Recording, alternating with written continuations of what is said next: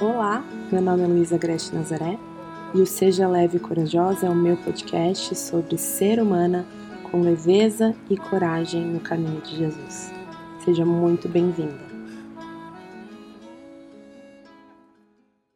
Encarando o nosso verdadeiro problema. Por que será que é tão difícil de viver livre, leve e forte com o nosso Criador? A gente está imerso em uma cultura que nos bombardeia todo dia com fórmulas para a gente ser mais autênticas, para a gente se amar mais, para a gente se sentir mais empoderada. Todo dia a gente vê nas nossas timelines milhares de técnicas para gerenciar melhor a vida, sem carregar tanto peso, nos libertando da culpa, do medo, da ansiedade. Nunca tivemos tanta informação disponível sobre como resolver os mais diversos assuntos e problemas da vida. Mas não sei se você também se sente assim. Parece que quanto mais informação e técnica eu tento aplicar para solucionar a minha vida, mais sobrecarregada, aprisionada, pesada e frustrada eu acabo me sentindo depois, porque parece que essas técnicas resolvem de uma forma paliativa, mas depois logo tudo volta à tona de novo.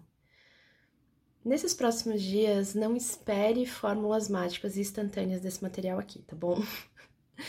para nos desafogar, a gente vai precisar antes mergulhar fundo para soltar a amarra que está nos puxando para baixo, que não consegue ser solucionada por fórmulas e técnicas.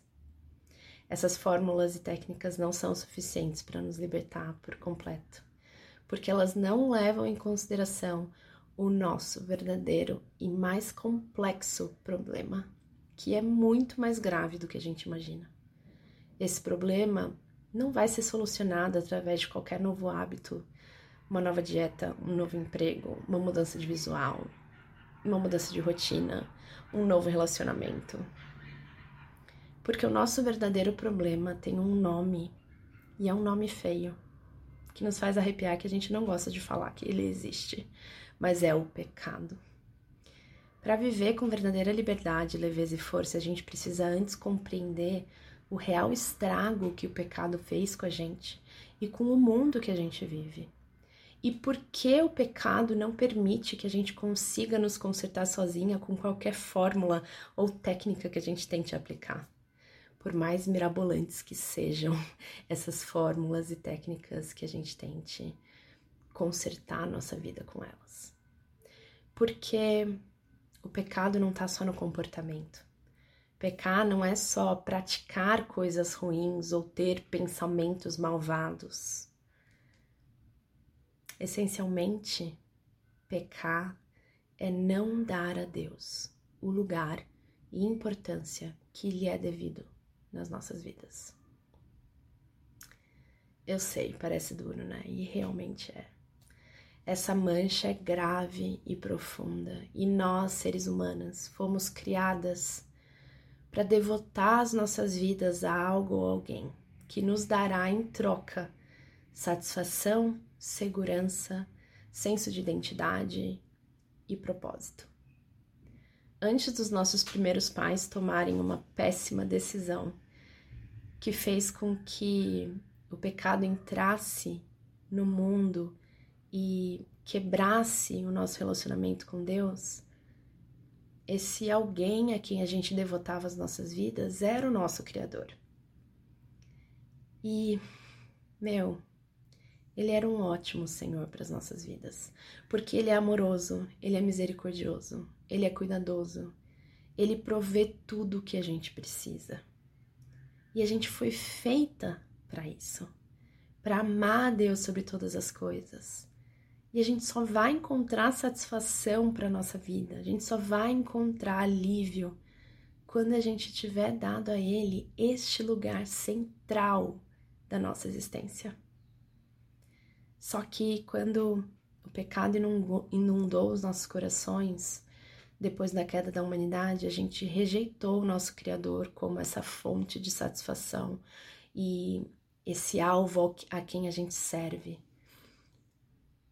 Só que a gente não consegue ficar sem um senhor e a gente acabou colocando outros senhores ali para tentar prover para gente satisfação, segurança, identidade e propósito.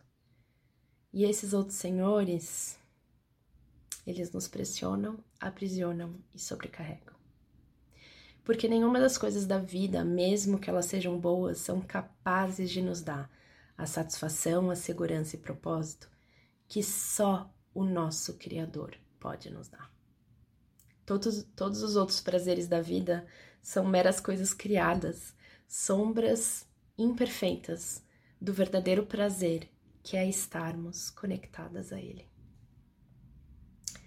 Então, o primeiro pequeno passo que a gente precisa dar para sermos verdadeiramente livres, leves e fortes é devotar todo o nosso ser de novo para o nosso Criador, dando a Ele a importância que lhe é devida na nossa vida, que é a importância suprema.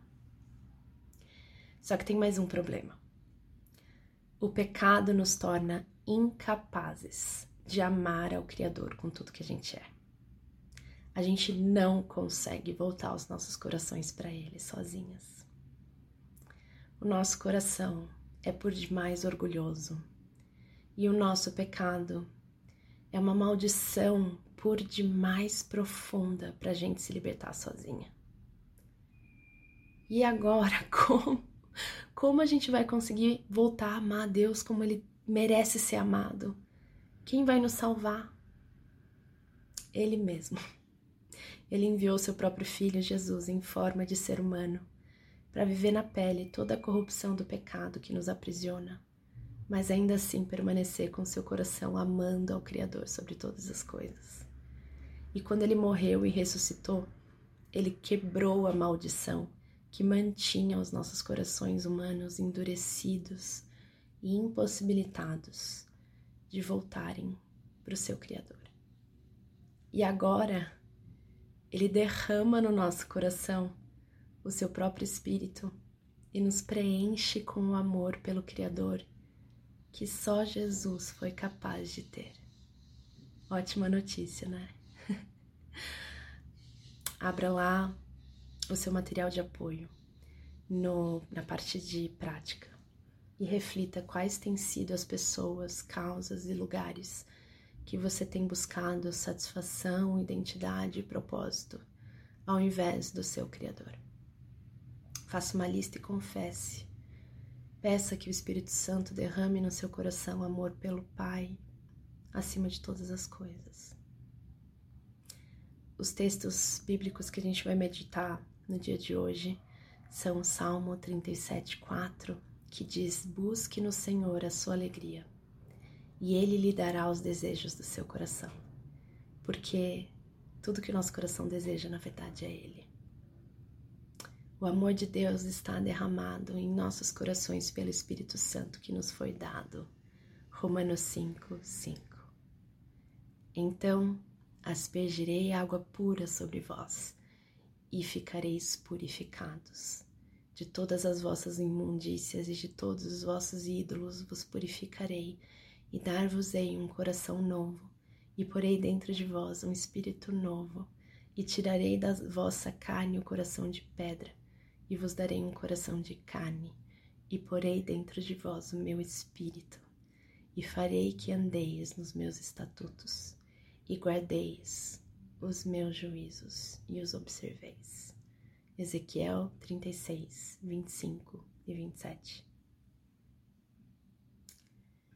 Depois de ter feito a sua lista e confessado e pedido perdão e meditado nessa promessa tão maravilhosa de receber o próprio Espírito e coração de Jesus, eu quero que você se ajoelhe diante de Deus, com a sua testa no chão e as suas mãos estendidas diante do corpo com as palmas voltadas para cima, em sinal de rendição a Ele, e lentamente erga suas mãos e rosto para cima, em sinal de adoração. Enquanto você ora, Deus, eu confio que o Senhor é um bom Pai e um bom Senhor para minha vida. Venha Espírito Santo e me preencha até transbordar com amor pelo Pai. Até amanhã.